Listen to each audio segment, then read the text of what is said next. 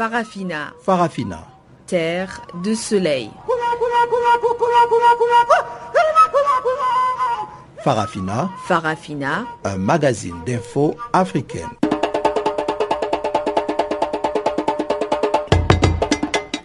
Présentation Pamela Kumba. Chers auditeurs et merci de nous rejoindre pour une nouvelle édition de Farafina. Cyclé Machero est à la technique et voici les titres.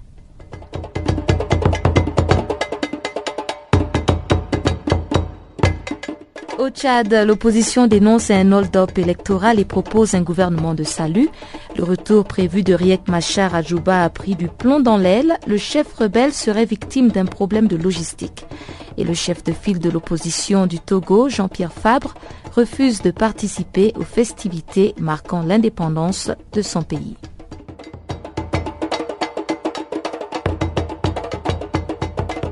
Voilà donc euh, pour les titres, mais avant d'en parler en détail, cédons d'abord l'antenne à Guillaume Cabissoso pour le bulletin des informations.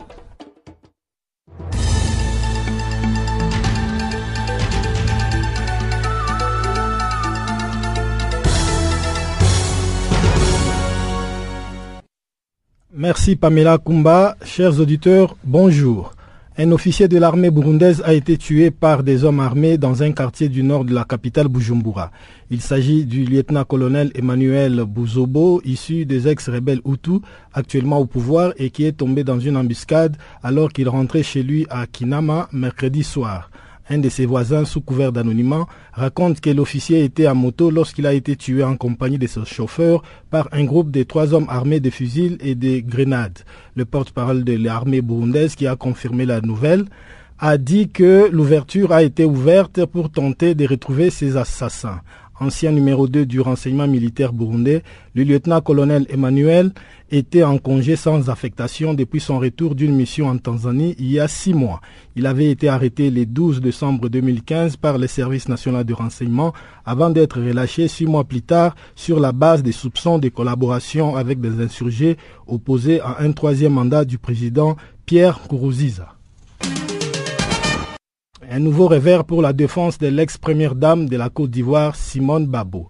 La Cour suprême d'Abidjan a rejeté ce jeudi les pourvois en cassation introduits par sa défense contre son renvoi aux assises après avoir été condamné en janvier 2016 à 20 ans de prison pour crime contre l'humanité. Les avocats de l'ex-première dame de la Côte d'Ivoire avaient été déboutés une première fois le 17 mars dernier au motif que ces avocats avaient déposé leur mémoire au-delà de la date fixée par la plus haute juridiction ivoirienne. Un verdict de la Cour suprême très attendu en effet, car s'il était favorable à l'épouse de l'ex-président Laurent Babo, Simone Babo ne comparaîtrait pas le 9 mai prochain pour les accusations de crimes de sang pour lesquels elle est également poursuivie. Simone Babo est toujours réclamée par la Cour pénale internationale malgré le refus d'Abidjan de la transférer à la Haye.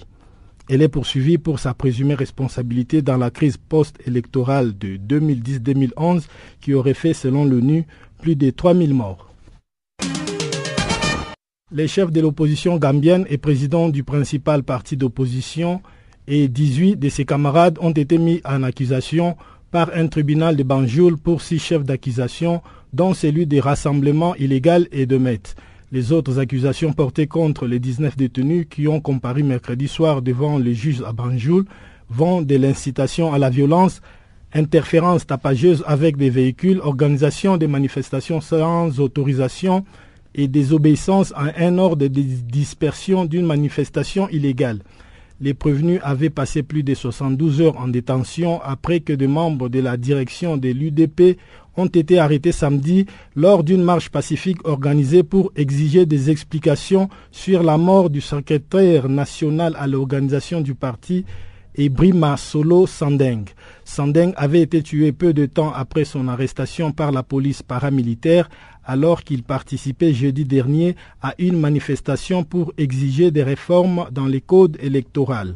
D'autres membres de l'UDP encore en détention suite aux manifestations de la semaine dernière ont été inculpés jeudi par la haute cour.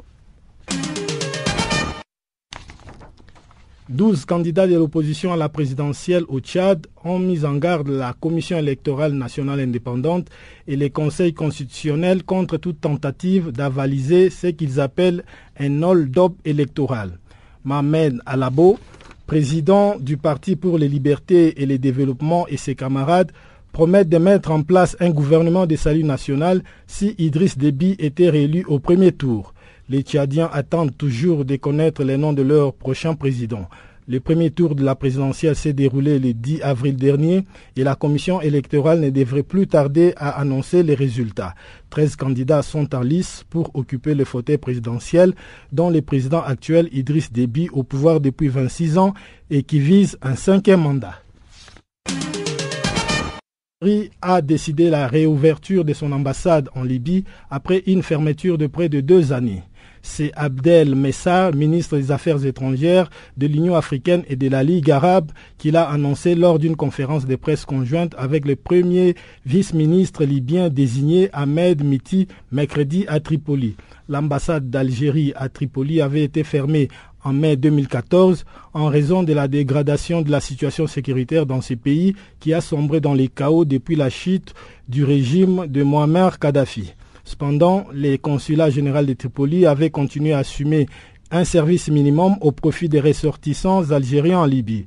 Mais l'attentat terroriste qui a ciblé le siège de l'ambassade en janvier 2015 avait contraint les autres autorités algériennes à l'évacuation de ce qui restait encore du personnel consulaire.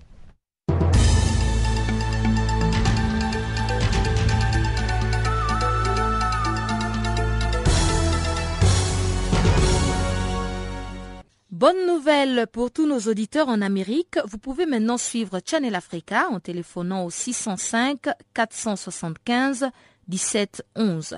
Donc si vous êtes un auditeur de Channel Africa en Amérique, composez simplement le 605 475 1711. Channel Africa, la voix de la Renaissance africaine.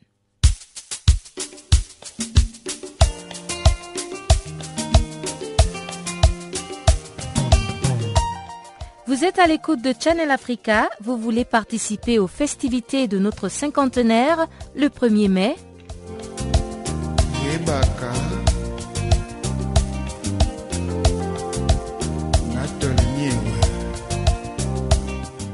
Envoyez-nous vos vœux d'anniversaire sur www.channelafrica.co.za, sur notre page Facebook Channel Africa, Twitter, Channel Africa 1 et French Farafina.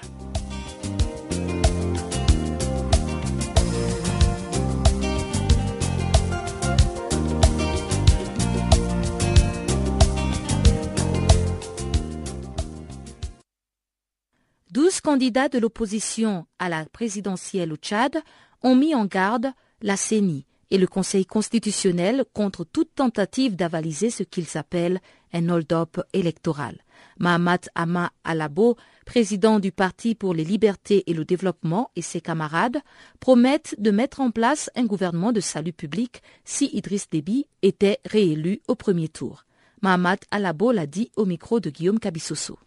Je voudrais euh, vous dire que euh, nous n'avons pas déclaré de mettre en place un gouvernement d'union nationale, mais nous avons parlé d'un gouvernement de salut public.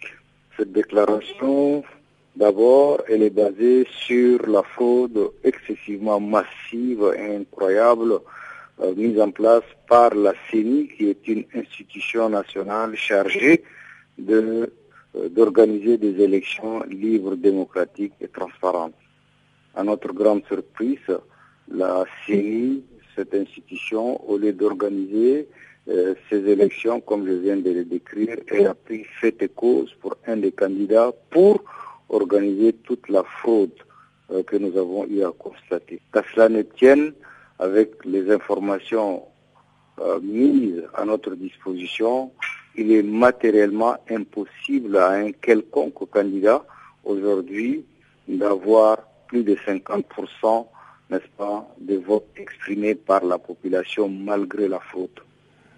Et donc sur la base de ces constats, nous avons mise en garde de la CENI et le Conseil constitutionnel de toute tentative d'avialiser un hold-up électoral du parti au pouvoir. Nous avons aussi décidé de défendre la vérité des urnes largement favorable au changement pour une alternance politique apaisée. Nous disons bien apaisée. Mais si, malgré tout ce que nous venons de dire là-haut, la CENI et les partis au pouvoir, n'est-ce pas, s'entêtent à déclarer, euh, à, comment on appelle ça, élu un des candidats dès le premier tour, alors nous, on décide de ne pas reconnaître toute institution issue de ce hold-up électoral et nous prenons la responsabilité historique de nous réserver le droit, le cas échéant, de mettre en place un gouvernement de salut public pour répondre aux aspirations profondes du peuple tchadien souverain au changement. C'est ça ce que nous avons dit. Et comment entendez-vous faire fonctionner ces gouvernements de salut public que vous projetez de mettre en place si jamais Idriss Déby était déclaré vainqueur au premier tour? Il ne peut pas l'être parce que rien ne justifie cela. À la date d'aujourd'hui, il n'y a aucune preuve tangible, honnête, transparente qui puisse déclarer Idriss Déby vainqueur au premier tour. C'est impossible. Mathématiquement, c'est impossible. Et quelles sont les preuves que vous avez entre les mains qui projettent en tout cas l'organisation, la tenue du, du deuxième tour? Euh, Nous avons envoyé un peu partout des délégués euh, qui sont revenus avec euh, quelques PV et qui constituent un échantillonnage représentatif, n'est-ce pas, de la masse électorale qui s'est exprimée dans notre pays. Et sur la base de cet échantillonnage représentatif, malgré la faute, malgré la répression, malgré le bastonnade, malgré euh, tout ce que vous voulez, qu'a organisé le parti au pouvoir en complicité avec l'administration territoriale, en complicité avec les responsables militaires, en complicité avec les autorités traditionnelles, malgré cela, malgré cela, euh, il est impossible à un candidat parmi les 13 d'avoir une majorité. C'est impossible. Et si un candidat de l'opposition arrivait à passer au deuxième tour, tous les autres, vous allez vous mettre derrière lui pour les soutenir euh, au deuxième tour euh, Ça, ce sont des déclarations d'intention. Vous savez que la politique, euh, ça ne se passe pas toujours de façon linéaire. Et certaines personnes déclarent une chose et demain ils font le contraire. Mais dans tous les cas, certainement, c'est lui ou qui sera arrivé en deuxième position, s'il y a un deuxième tour, il va négocier avec les autres candidats pour obtenir leur soutien. L'opposition tchadienne entend donc créer un gouvernement de salut national. Ce gouvernement serait la suite logique de sa non-reconnaissance du hold-up électoral en cours et de surcroît une issue cohérente avec les positions de départ jusque-là tenues. Les opposants tchadiens qui souscrivent à cette idée affirment qu'il s'agit d'une position de principe de conviction et de choix du camp du peuple. Aladoun Zamar Balthazar, président national de l'Union nationale de l'action sociale tchadienne pour le renouveau, pense plutôt qu'il ne faut pas mettre la charrue avant les bœufs. Les résultats qui sortent de l'urne sont contestés avant leur publication, alors que s'il y la CENI seule habilité à proclamer les résultats qui doivent se prononcer, à ma qualité et à mon âme, je pense bien que nous devrons attendre et si réellement, parce que nous avons en nos possessions aussi des résultats, si réellement début est proclamé au premier tour, ce qui n'est pas juste pour nous, nous serons obligés de tirer les conséquences. Mais annoncer un gouvernement d'union nationale maintenant, sans qu'on connaisse nos résultats, me paraît aussi un peu de l'utopie. Il faut bien qu'on attende les résultats. Et les résultats ne tarderont pas. Euh, selon des sources un peu officielles, serait pour samedi. Et nous savons qu'aucun des candidats ne peut passer au premier tour. Si le candidat Denis passe au premier tour, c'est que c'est un autre et face à ce comportement, nous aussi, à l'opposition, on va dire que c'est un comportement. Donc, si je comprends bien, l'idée de gouvernement euh, de salut national n'est pour l'instant que la vision d'une partie de l'opposition et non toute l'opposition tchadienne. Non, pour le moment, c'est les candidats eux-mêmes. Euh, sur euh, les 12 candidats face au président Déby, ils sont convenus que si Déby passe en force, il formerait un gouvernement d'union nationale, mais qui ne sera pas indifférent les autres membres de l'opposition. Puisque nous avons pris parti les uns et les autres de on coûte au moins un candidat. la question va être traitée de façon élargie et nous allons arriver sûrement à un consensus parce que nous, le peuple ne peut pas être abusé pour une cinquième fois. Parce que de tout temps, Bibi a toujours fait un passage en force, mais nous estimons que le temps a joué, le peuple aussi a mûri et que cette fois-ci, au moins, il faut respecter son choix. Donc, pour le moment, c'est les candidats qui l'ont affirmé, mais je pense probablement que ça peut attirer l'adhésion de tout le monde par la suite. Mm. Donc, il y a un travail qui est en train d'être fait et des réunions se multiplient en cours. Mais est-ce que cette idée ne viendra pas conforter un peu les rumeurs qui parlaient du fait que le président Idriss Déby se serait rencontré avec euh, le chef de file de l'opposition, Saleh Kebzabo, en France, et qu'il y aurait eu des accords avec certains membres de l'opposition afin qu'ils puissent participer pour crédibiliser les élections? Et qui aurait à la fin euh, des récompenses, des postes. Lorsque aujourd'hui on parle de gouvernement de salut national, est-ce que ça ne va pas amener certains à, croire qu'effectivement il y a peut-être eu un accord quelque part? Opérons un distinguo. Le gouvernement du salut national n'est pas un gouvernement d'union nationale. C'est un gouvernement qui sera mis de façon parallèle aux élections du président autoproclamé. Donc, ça serait deux choses différentes. Maintenant, suite à la rumeur de la rencontre euh, antérieure entre le chef de file Khalid Zabou et Déby, euh, en fait, euh, nous, nous savons ce qui se passe. Vous êtes journaliste, vous êtes mieux outillé pour l'affirmer puisque je ne suis pas entré dans le secret de cette rencontre. Alors, donc, ce gouvernement va fonctionner indépendamment du gouvernement qui sera mis en place par le président Idriss Déby. C'est cela c'est un gouvernement qui se battra pour récupérer la légitimité. Puisqu'on estime que la victoire n'est pas du côté de la majorité. Vous ne craignez pas que cette initiative soit interprétée comme euh, un coup d'État? Bon, mais tout dépendra de qui en face qui est légitime. Et si ça signait un coup d'État, je pense que l'être par essence est incroyant, peu importe qui arrivera. Donc ce qui est certain, euh, c'est que vous dites n'est pas vraiment faux, parce que le président Déby avait bien dit que le pays a des lois et qu'il euh, sera sur la route de ceux qui vont violer ces lois. Mais maintenant, lui, est-ce qu'il n'est pas en train de violer la loi parce que les élections sont ce qui est connu de tous les hmm. Mais est-ce que déjà les résultats partiels sont connus? Non, là vous pouvez déjà aller sur le net, j'ai devant moi la machine. Euh, on affirme là que euh, le représentant de l'UNDR, le représentant de l'UNDR à la série nationale, euh, aurait fait une déclaration sur les récits pour dire que le travail est fini et que le MPS aurait requis 44%. Donc, le reste, si un autre pourcentage s'annonce, c'est que c'est le holder qui est concrétisé. Au Niger, par contre, l'opposition reconsidère sa position de non-reconnaissance des institutions issues des dernières élections qu'elle a boycottées. Dans une déclaration publique, les partis politiques regroupés au sein de la coalition pour l'alternance COPA 2016 ont demandé à leurs représentants à l'Assemblée nationale et à la CENI de reprendre leur place. Chose faite ce jeudi avec le retour à l'hémicycle des parlementaires de l'opposition. Suivons à cet effet le reportage de notre correspondant à Niamey, Abdul Razak Idrissa. À l'entrée de leurs collègues de l'opposition dans l'hémicycle, tonnerre d'applaudissements des députés de la majorité. Rabiou Amadou, député du principal parti au pouvoir. On peut dire que c'est une très bonne chose. Euh, de mon point de vue, ça rend le travail parlementaire euh, beaucoup plus intéressant. Il devient moins monotone et, ça vient confirmer le concept de notre démocratie plurielle. Elle était plurielle, mais juste parce qu'il n'était pas là, euh, elle était un peu monotone. Maintenant, elle reprend.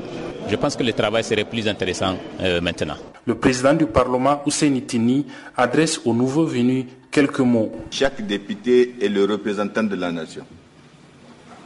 À ce titre, nous devons incarner l'unité nationale, cultiver la cohésion sociale, et exprimer la volonté de vivre ensemble au-delà de notre sensibilité politique. Nassirou Halidou, député au titre du parti de M. Hama Amadou, face à l'incompréhension qu'a suscité leur décision dans les rangs de leurs militants positive. Je demande à nos militants d'être patients il y a des choses qu'on ne peut pas leur dire, qui ne peuvent pas nous dire à nous que eux, les leaders, détiennent.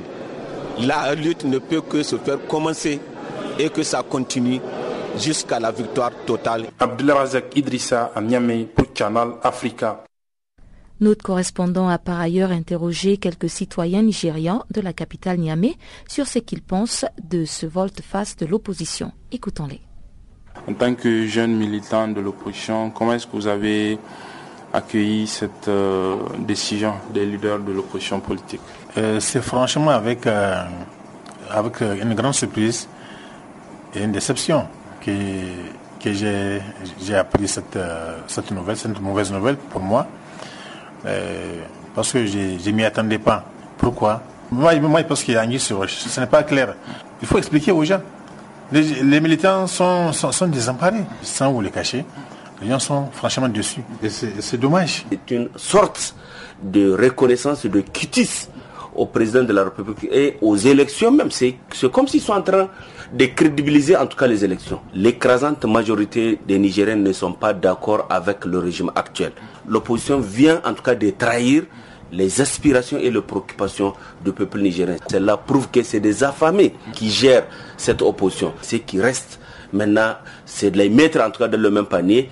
Et désormais, l'ennemi des Niger, en tout cas, il est clair que c'est la majorité et l'opposition dans notre pays. Vous êtes euh, du parti au pouvoir. Comment est-ce que vous avez accueilli cette euh, décision de la COPA 2016 Ils avaient dit qu'ils ne reconnaîtront pas les institutions qui seront issues des, des, scrutins qui se sont passés.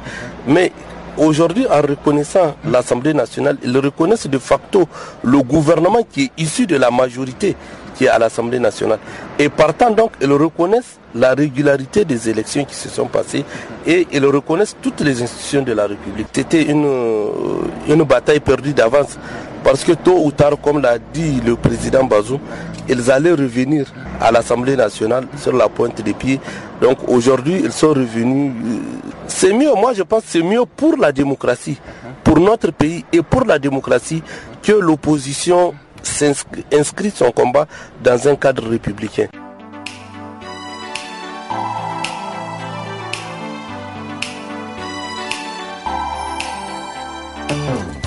Si vous ratez les points chauds de l'actualité cette semaine, si vous ratez les points chauds de l'actualité cette semaine,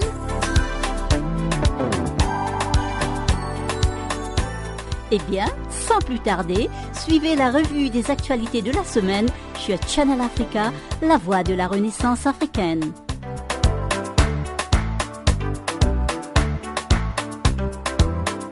Retrouvez le podcast sur nos sites internet www.channelafrica.co.za.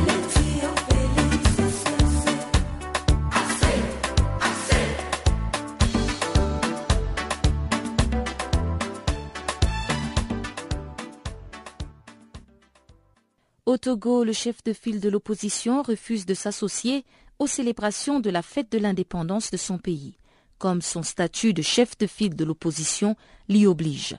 Jean-Pierre Fabre n'entend pas ainsi s'afficher aux côtés des membres du pouvoir qui, selon lui, ne respectent pas la Constitution. Son conseiller en communication que nous avons joint à Lomé revient sur les griffes qui ont poussé le président de l'ANC à décliner l'invitation du gouvernement togolais. Éric Dupuis est au micro de Guillaume Cabissoso. je dois vous signaler que le président Jean-Pierre Fabre, chef de de l'opposition togolaise, n'a pas encore reçu d'invitation de, la part du gouvernement, mais il a pris la précaution d'annoncer hier, à travers une conférence de presse, qu'il n'était pas disposé à répondre favorablement à une telle invitation. Et il a justifié cela par plusieurs raisons. Parce que, dit-il, dans un pays normal, où tout se passe bien, où il y a une relation euh, de respect et de démocratie entre l'opposition et le parti au pouvoir, cela peut facilement se comprendre et peut être même nécessaire. Mais en l'état actuel des choses, où le régime RPT uni, euh, qui se refuse des relations euh, respectueuses avec l'opposition, il est difficile de, travailler ensemble avec ce régime-là. Et M. Fabre a cité plusieurs éléments. Vous savez que M. Fabre est inculpé dans l'affaire des incendies des marchés de Tara et de, Lomé et que à cause de cela, il ne peut pas sortir du, du pays sans autorisation du juge. Donc c'est un problème très délicat. Et en plus de cela, nombreux sont les membres de l'ANC qui sont toujours en prison sans jugement depuis trois ans dans cette affaire. Et je dois vous rappeler qu'un de nos membres, M. Yakanou, est décédé dans une prison de Lomé, faute de soins, et il était inculpé également euh, dans l'affaire des incendies des marchés. Ça, c'est une raison. La deuxième raison, M. Fabre a rappelé que M. Fognassibé, au lendemain du désastre que nous avons connu en 2005 à la mort de Yadima Sibé, il y a eu ce qu'on appelait le dialogue intertogolais qui a abouti à la signature de l'accord politique global APG. Mais dix ans après, rien n'a été fait. Les réformes qui sont préconisées par l'accord politique global pour éviter que de tels drames ne se répètent dans notre pays n'ont toujours pas été mises en œuvre. Puis, en 2004, il y avait un accord entre l'Union européenne et le gouvernement pour organiser les élections locales au Togo. Douze ans après, rien n'est fait. Puis la CDJR, mise en place par Fonia Sibé, proposait des recommandations, des recommandations qui ont été euh, acceptées par le régime en place. Ces, ces recommandations faisaient état de la nécessité de la mise en œuvre des réformes institutionnelles, constitutionnelles et électorales, l'organisation des élections locales, ainsi que la, mise en œuvre consensuelle de toute consultation électorale au Togo, rien n'a été fait. Et nous nous rappelons, il n'y a pas longtemps, le 28 avril dernier, la manière dont le gouvernement euh, s'est comporté à travers la CENI pour donner des résultats frauduleux, des résultats inacceptables au lendemain de la présidentielle de 25 avril euh, 2015. La liste est longue de tout ce qu'on peut dire. Si nous devons avoir des relations républicaines avec ce régime, nous entendons que le régime fasse l'effort de se comporter à, une, avec, à travers une gouvernance démocratique, une gouvernance républicaine pour que de telles choses puissent avoir lieu. Concrètement, Monsieur Éric Dupuis, qu'attendez-vous du gouvernement actuel pour que vous puissiez répondre, par exemple, à, à son invitation qui va tomber en tout que cas le les gouvernement 27 se, com- se comporte en un gouvernement républicain. Concrètement. Vous savez, vous savez, il n'y a pas longtemps, il y a un décret qui instituait euh, le chef de file de l'opposition à travers la loi portant statut de l'opposition, qui dans son article 12 dit que chaque euh, euh, président de, de parti politique siégeant à l'Assemblée nationale a le droit de demander des comptes par écrit au ministère et à la présidence et ainsi qu'au président des institutions de la République. Ça, ça figure dans la loi, dans son article 12. Mais malheureusement, M. Jean-Pierre Favre, chef de file de l'opposition, a écrit au ministre de l'administration territoriale pour lui demander de lui communiquer la feuille de route concernant la décentralisation. Il n'a même pas daigné répondre jusqu'à aujourd'hui. M. Favre a écrit au ministre de la Sécurité qui avait fait arrêter un, homme politique togolais. Le chef de file de l'opposition lui a écrit, il n'a pas répondu, mais il s'est permis de dire à la radio, sur les antennes, qu'il n'avait pas le temps de répondre à cet homme-là. Vous voyez, quand on fait des lois, il faut que ces lois soient respectées. Le retour prévu de Riek Machar à Juba a pris du plomb dans l'aile. Cette arrivée dans la capitale sud-soudanaise a été reportée à plusieurs reprises, alors que le chef de la rébellion devait prendre fonction dès son arrivée en qualité de premier vice-président aux côtés du président Salva Kiir. Les partisans de Riek Machar invoquent pêle-mêle des problèmes de logistique et des problèmes liés à l'autorisation de vol. Cette version a été battue en brèche par le gouvernement et inquiète les promoteurs de la paix dans ce pays. Guillaume Cabissoso. L'accord est en danger, a estimé dans un communiqué diffusé mardi soir l'ancien chef d'État botswanais Festus Mogawe, qui préside la commission de surveillance et d'évaluation de l'accord de paix signé le 26 août 2015. Riek Machar doit y prendre ses fonctions de vice-président. Il a été réinstallé à ses postes en février par le président Salva Kiir, son grand rival, avec lequel il doit former un gouvernement de transition dans le cadre de l'accord de paix. Fotis n'a pas été le seul à manifester son inquiétude. Le Conseil de sécurité de l'ONU s'est dit également sérieusement préoccupé et les États-Unis ont avoué être très inquiets. Le retour de Riek Machar à Djouba est considéré comme une condition sine qua non au règlement d'une guerre civile débutée en décembre 2013 et qui a fait des dizaines de milliers de morts et plus de 2,3 millions de déplacés. Les flous persistent sur les raisons qui ont empêché M. Riek Machar, lequel n'a plus remis les pieds à Djouba depuis le début du conflit, d'effectuer son retour. Les deux camps s'en rejettent la responsabilité. Selon la rébellion, le retard serait notamment lié à la difficulté d'obtenir une permission de vol pour le chef d'état-major de rebelles, Simon Gatché Dual, sous les coups des sanctions des Nations Unies. Interviewé mercredi par la chaîne de télévision Al Jazeera, Riek Machar a récusé cette interprétation. Je veux aller à Djouba, mais il nous en empêche, a-t-il affirmé en référence au gouvernement du Soudan du Sud. Le Soudan du Sud justement a plongé dans la guerre civile en décembre 2013 quand des combats ont éclaté au sein de l'armée nationale minés par des dissensions politico-ethniques alimentées par la rivalité à la tête du régime entre le président Salva Kiir et Riek Machar qui occupait alors le poste de vice-président entre juillet 2011 et juillet 2013 quand il avait été démis de ses fonctions par Salva Kiir. Mais le gouvernement a affirmé que Riek Machar aurait demandé à venir avec 200 soldats et de l'armement supplémentaire en contradiction avec l'accord de paix. La situation est d'autant plus tendue à Djouba que conformément à l'accord de paix, la rébellion y a récemment fait revenir 1370 soldats et policiers armés qui font désormais face à 3420 hommes de l'armée gouvernementale. Le reste des troupes gouvernementales et rebelles n'est pas autorisé dans un rayon de 25 km autour de la capitale Djouba.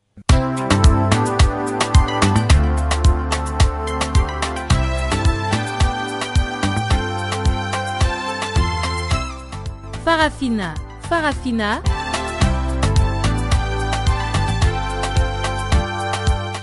L'actualité panafricaine en français Ah bon? Mais oui, c'est tous les jours de lundi à vendredi, 16h GMT.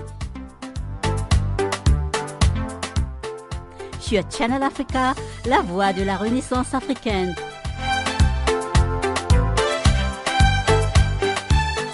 Et n'oubliez surtout pas de tweeter French Farafina.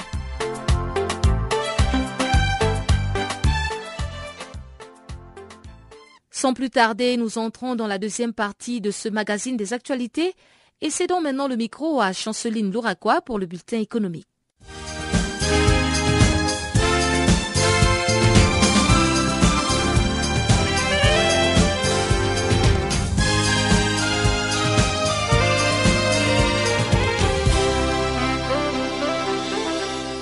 Amis auditeurs de Channel Africa, bonjour. Notre bulletin économique s'ouvre avec la récolte intermédiaire du cacao qui a pâti de la sécheresse en Côte d'Ivoire. Les fèves récoltées depuis le début du mois d'avril sont beaucoup moins nombreuses que l'an dernier. Elles sont surtout de très petite taille, faute de manque de pluie après la floraison et l'armaton qui a soufflé comme jamais depuis 25 ou 30 ans passés. C'est une perspective peu réjouissante pour les producteurs pendant qu'ils avaient bénéficié du maintien de prix minimum à 1000 francs CFA le kilogramme. Cette année, les fèves sont si petites. Pour réunir 100 grammes, il faut 130 à 140 fèves. Alors que la limite exportable exigée par les conseils ivoiriens du café cacao est de 120, ce qui est déjà une taille très médiocre. Et la norme est de 100 pour 100 grammes. Très souvent, les exportateurs privilégient les plantations du sud de la Côte d'Ivoire pour obtenir la meilleure marchandise. Par ailleurs, en tamisant le fève en amont, les exportateurs atteignent la taille minimum imposée par les conseils ivoiriens du café cacao. Ils devront consentir des ristournes à leurs acheteurs étrangers parce que les machines à brailler d'Europe, des États-Unis ou d'Asie sont réglées pour de fèves de plus grande quantité. Actuellement, le fève s'échappe des roulements des broyeurs. Il y a plus de coques, soit plus de 20% de la récolte intermédiaire serait en mesure d'être exportée. La Banque africaine de développement, BAD en sigle, est répertoriée ce jeudi parmi les dix organisations les plus ouvertes. En effet, pour la troisième année consécutive, la BAD est la banque les plus transparentes au monde. Cette annonce provient du rapport de classement de l'année dernière des organisations de développement publié par les think tanks britanniques. Simon Mizari, le directeur de l'assurance de la qualité du département de résultats de la Banque africaine de développement, s'est réjoui de cette nouvelle. Il déclare, je cite, Ce sont de nouvelles excellentes pour notre institution et ses parties prenantes. Fin de citation. Le dit rapport a évalué la transparence des 46 organisations de développement, notamment la Banque mondiale, les programmes des Nations unies pour le développement, PNUD en sigle, la Banque interaméricaine de développement, BID en sigle, y compris la Banque africaine de développement. En rappel, c'est depuis le mois d'avril 2011 que la BAD était devenue signataire de l'initiative internationale de transparence de l'aide. Et en décembre 2012, la BAD a publié son calendrier de mise en œuvre initiale de la norme de l'initiative internationale internationale de transparence de l'aide. En somme, cette norme décrit comment et quand la banque prévoit de publier plus d'informations dans le cadre de son engagement à l'initiative internationale de transparence de l'aide. En Angola, la production de grumes compte progresser de 105 000 tonnes en 2016. Les autorités angolaises, par les billets du ministère de l'Agriculture, a annoncé le mercredi que la production de grumes était de 125 000 mètres cubes en 2015. De surcroît, avec cette progression, elle ambitionne d'atteindre 230 000 tonnes d'ici 2017. L'exécutif du ministère de l'Agriculture envisage de remplacer la loi actuelle sur les forêts et la faune sauvage par un texte permettant de mieux réprimer l'exploitation et l'exportation illégale du bois. D'après le ministre de l'Agriculture Afonso Pedro Kanga, ce texte permettra aux Angolais de sauvegarder leurs ressources et d'investir plus dans la production locale. Signalons que c'est une nouvelle dynamique que l'Angola veut imprimer au niveau de l'agriculture. Cette nouvelle dynamique peut s'interpréter via le prisme de la situation actuelle des paradis pétroliers africains qui subissent de plein fouet, tels que la crise de l'or noir qui ébranle leurs économies. À l'instar de ces pays, l'Angola entend passer à l'heure de la diversification des sources de devises et veut miser sur l'agriculture pour atteindre cet objectif. Les constructeurs d'automobiles japonais Mitsubishi Motor a avoué le mercredi d'avoir manipulé des tests pour présenter des meilleurs rendements énergétiques. C'est une fraude qui concerne au moins 625 000 véhicules vendus au Japon. Cette annonce intervient alors que le géant allemand Volkswagen est aux prises avec une retentissante affaire de moteurs truqués. Au total, quatre modèles de mini-véhicules cylindrés de moins de 660 cm3, une catégorie populaire dans l'archipel, sont en cause dont 468 000 unités fabriquées pour son compatriote Nissan, Dez et Dez Rocks. Cette nouvelle intervient juste avant la clôture de la bourse de l'organisation de ce point de presse qu'avait plongé l'action de plus de 15%. C'est une forte chute en pourcentage depuis 2004 une époque tourmentée pour Mitsubishi Motor. En outre, cette affaire rappelle le scandale qui a éclaté chez Volkswagen en septembre dernier. Les colosses allemandes a admis avoir installé dans 11 millions de ses véhicules dans le monde un logiciel capable de falsifier les valeurs d'émissions polluantes des moteurs diesel. À noter qu'il risque de dizaines de milliards d'euros d'amendes et des dommages d'intérêt.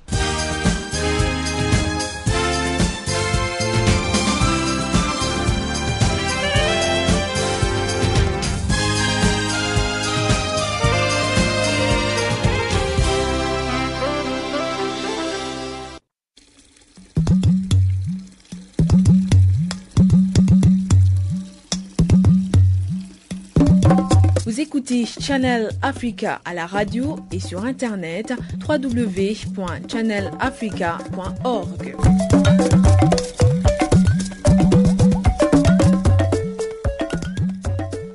Le Cameroun intensifie son combat contre la drogue et les stupéfiants. L'UNODC a décidé de lancer un programme de prévention contre l'usage des drogues dans ce pays d'Afrique centrale. Intitulé Écoutez d'abord, ce programme va aider à lutter contre la vulnérabilité des jeunes et des enfants au fléau de la drogue.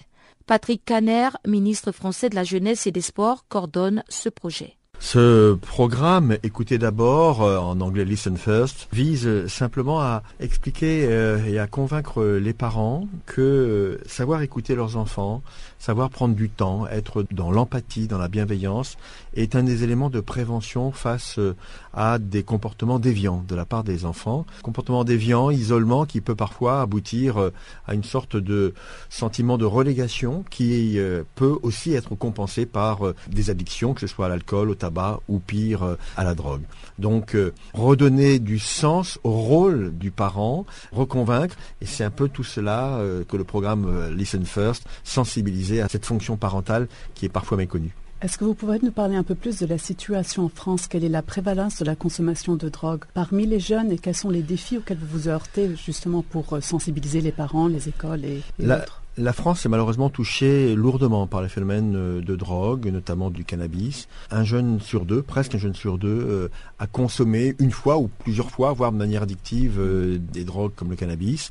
Je ne parle pas des drogues plus dures comme la cocaïne ou l'héroïne, mais qui existent aussi malheureusement dans notre pays. Donc nous sommes sur une politique nationale qui doit être équilibrée. Le travail sur la prévention, le travail sur les soins, sur la réduction des risques, notamment par rapport euh, au sida ou aux hépatites. C'est le travail sociétal que nous menons en, permanence. Et à côté de cela, nous n'oublions pas le travail de répression. Répression contre ceux qui pratiquent la culture, qui trafiquent euh, de la drogue et qui créent des économies souterraines qui malheureusement dans notre pays peuvent être aussi en lien avec euh, le terrorisme national et international.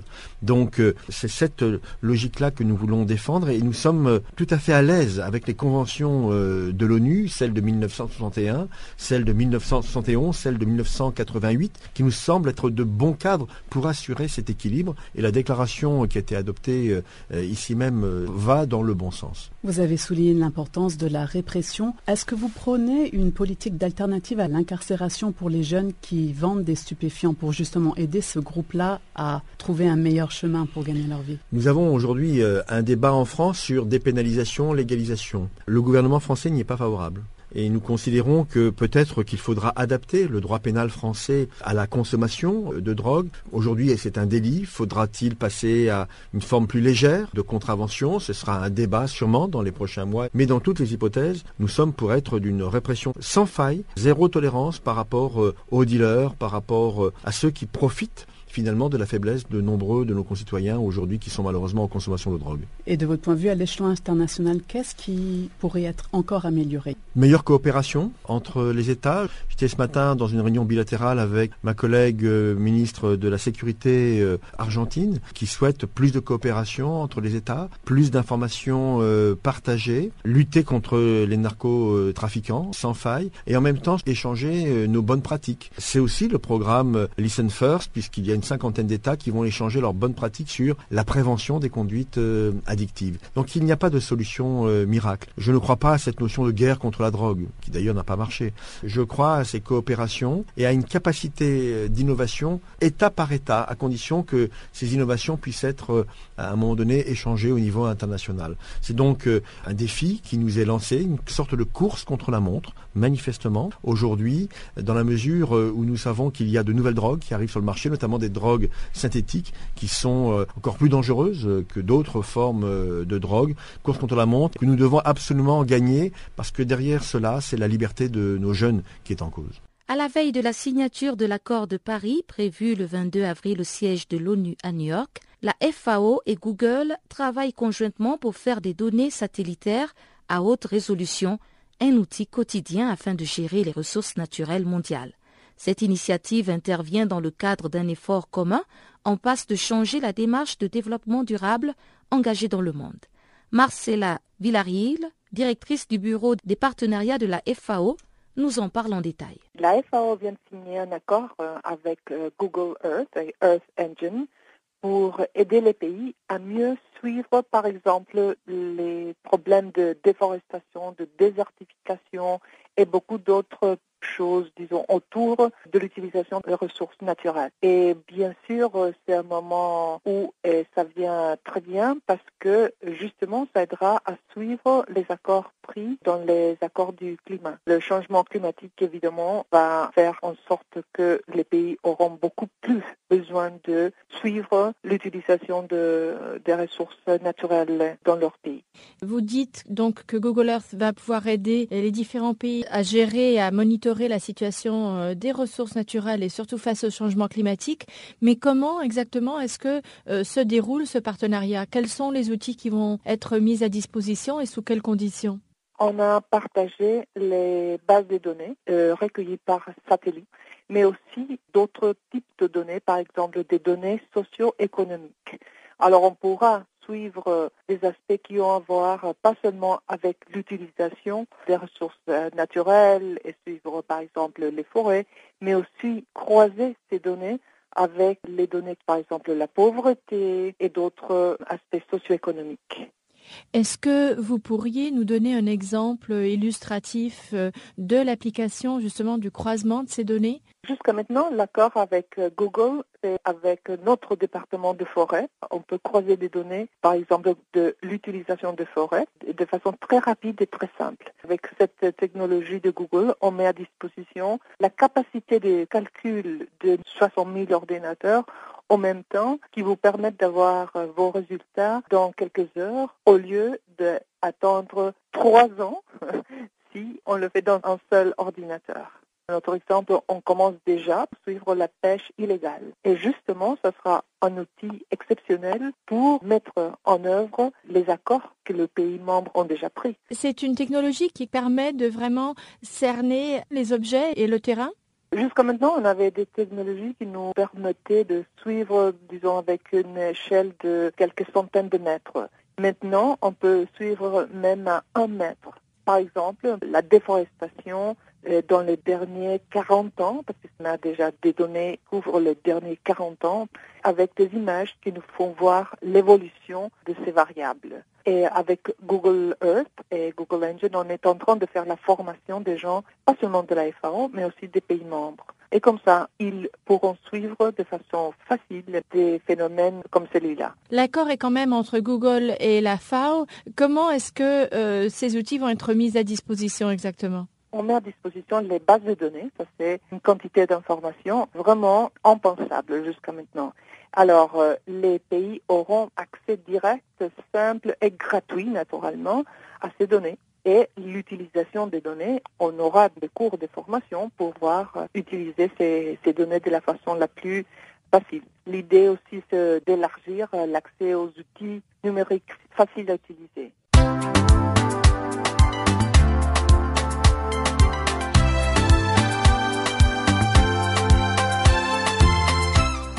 Farafina, Farafina.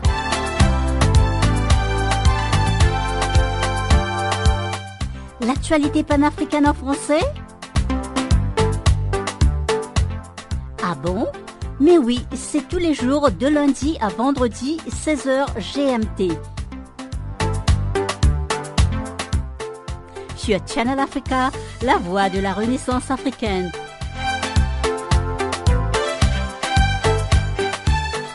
Et n'oubliez surtout pas de tweeter French Farafina.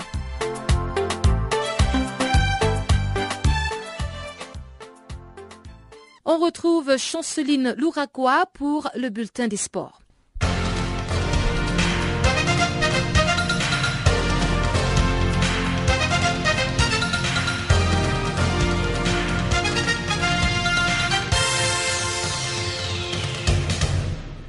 Chers amis auditeurs de Channel Africa, bonjour. Ce bulletin des sports commence avec l'ouverture ce jeudi du championnat d'Europe de judo. Ces championnats auront lieu du 21 au 24 avril à Kazan en Russie. Ce sera l'une des dernières sorties pour les judokas français avant les Jeux olympiques de Rio en août prochain. C'est une occasion pour certains de marquer les esprits dans les catégories où ils en sont en concurrence. En effet, dans plusieurs catégories de poids, ils sont encore deux à se battre pour un seul ticket possible pour les Jeux olympiques de Rio.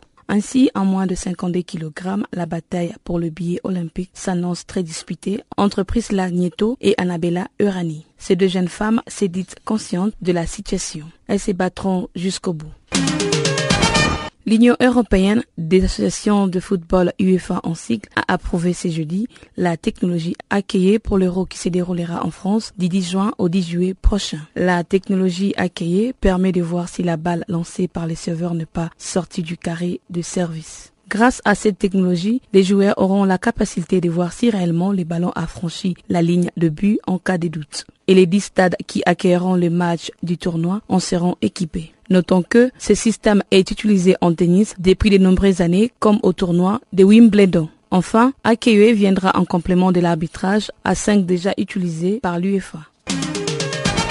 En CAF LDC, le Casablanca a obtenu sa qualification le mercredi en neutralisant le tout-puissant Mazembe à Lubumbashi. Le club congolais devra se contenter de la Coupe de la CAF où il est réservé pour le barrage. Et le Wydad disputera les phases de poule de la compétition. Le tout-puissant Mazembe a ouvert la marque dès la 28e minute par le billet de Selif Koulibaly avant que l'attaquant de rouge et blanc, Reda Adjou, n'égalise à la 90e minute de jeu. Les Corbeaux de Lubumbashi n'ont pas pu refaire leur retard sur le Wydad Casablanca au match aller. Quant aux Marocains, ils sont même parvenus à arracher un match nul, juste après leur victoire de 2 buts à 0 à domicile. Le Wydad disputera le phase de poule de la compétition. Notons que la qualification du WAS intervient après 5 Disons, c'est depuis 2011 lors de sa participation à la phase de poule. L'étoile du Sahel a joué le mercredi en huitième de finale, retour de la Ligue des champions de la CAF. Dans le tir au but, Djebali a remplacé avant la fin du match Matuti. Et lui, à son tour, arrête le deux premiers tirs des Nigériens. Et de l'autre part, Theophilus Afelokai, le gardien des Nimba, qualifie son équipe avec 4 buts à 3 après 8 tirs de chaque côté. À Alexandrie, Al-Ali s'en sort face à Young African de la Tanzanie dans les dernières minutes du jeu. Vers la 95e minute, Abdoulaye Saïd inscrit le but qualificatif du géant du Caire qui était contraint jusque-là au match nul. Le score final est de 2 buts à 1. Ensuite, 3 buts à 2 pour les Égyptiens sur l'ensemble de deux matchs. Voici les 8 qualifiés pour la phase de groupe de la C1. Zesco United de la Zambie, les Amalek SC de l'Égypte, les Sétif de l'Algérie, le Wydad Athletic Club du Maroc, l'As Vita Club de la République démocratique du Congo, l'Al Ali de l'Égypte, les Nimba Intel FC du Nigeria, enfin l'ASEC Mimosa de la Côte d'Ivoire. Compte tenu du match joué le mercredi, voici le résultat. L'étoile du Sahel contre Enimba, 3 buts à 0. Et pour le match aller, 0 but à 3. L'Al Ali 2 et Yanga 1, un but partout pour le match aller. Le Mamelodi Sandon 2 et l'As Vita Club 1. 0 but à 1 pour le match aller. Les tout-puissants Mazembe 1 et Was 1. 0 but à 2 pour le match aller. L'Ali Tripoli D, l'ASEC Mimosa 1. 0 but à 2 pour le match aller. Au Kenya, la disqualification des éliminatoires de la Cannes U20. C'est une annonce faite par les comités d'organisation de la Cannes U20. Les dix comités reprochent le Kenya d'avoir utilisé cinq joueurs excédant l'âge requis pour la compétition. Et cette situation profite au Soudan qui se qualifie au prochain tour. Voici les noms de cinq joueurs excédant l'âge requis. Il s'agit donc d'Eric Douma Otieno, de Nicolas Kipkiru, de Boniface Mouchiri, d'Eugène Moses Mukangula, de Théodore Kibet Kilele. À noter qu'ils ont tous été utilisés par le Kenya en match aller du premier tour de l'éliminatoire à l'Al Marek et ils ont marqué un but partout. En somme, il est à confirmer qu'en attendant, les Soudans jouera pour le deuxième tour des éliminatoires la désignation d'un nouveau comité de réconciliation en début de cette semaine au Nigeria. La décision fait suite à la bataille pour la présidence de la fédération. Ibrahim Galadima, l'ancien président de la fédération nigérienne de football, NFF en sigle, a été désigné pour diriger un comité de réconciliation. Ce nouveau comité de réconciliation aura pour objectif de régler les dissensions au sein de la fédération. De son côté, les souhaits du ministre des Transports Solomo Dalung est que la paix revienne dans le football nigérien. Il insiste au comité de faire en sorte qu'un climat serein règne au niveau du football nigérien. Par ailleurs, un tribunal local avait décidé que Chris Kiwa soit installé à la tête de la Fédération nigérienne de football. On lieu et place d'Amaju Pinik, les présidents reconnus par la Fédération internationale de football FIFA en sigle.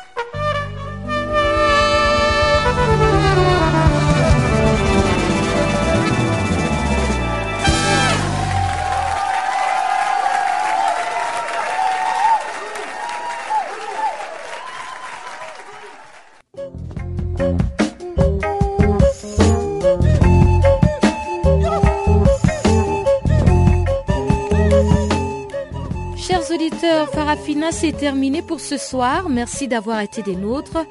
Au revoir et surtout restez connectés sur nos ondes à travers notre site internet www.channelafrica.co.za.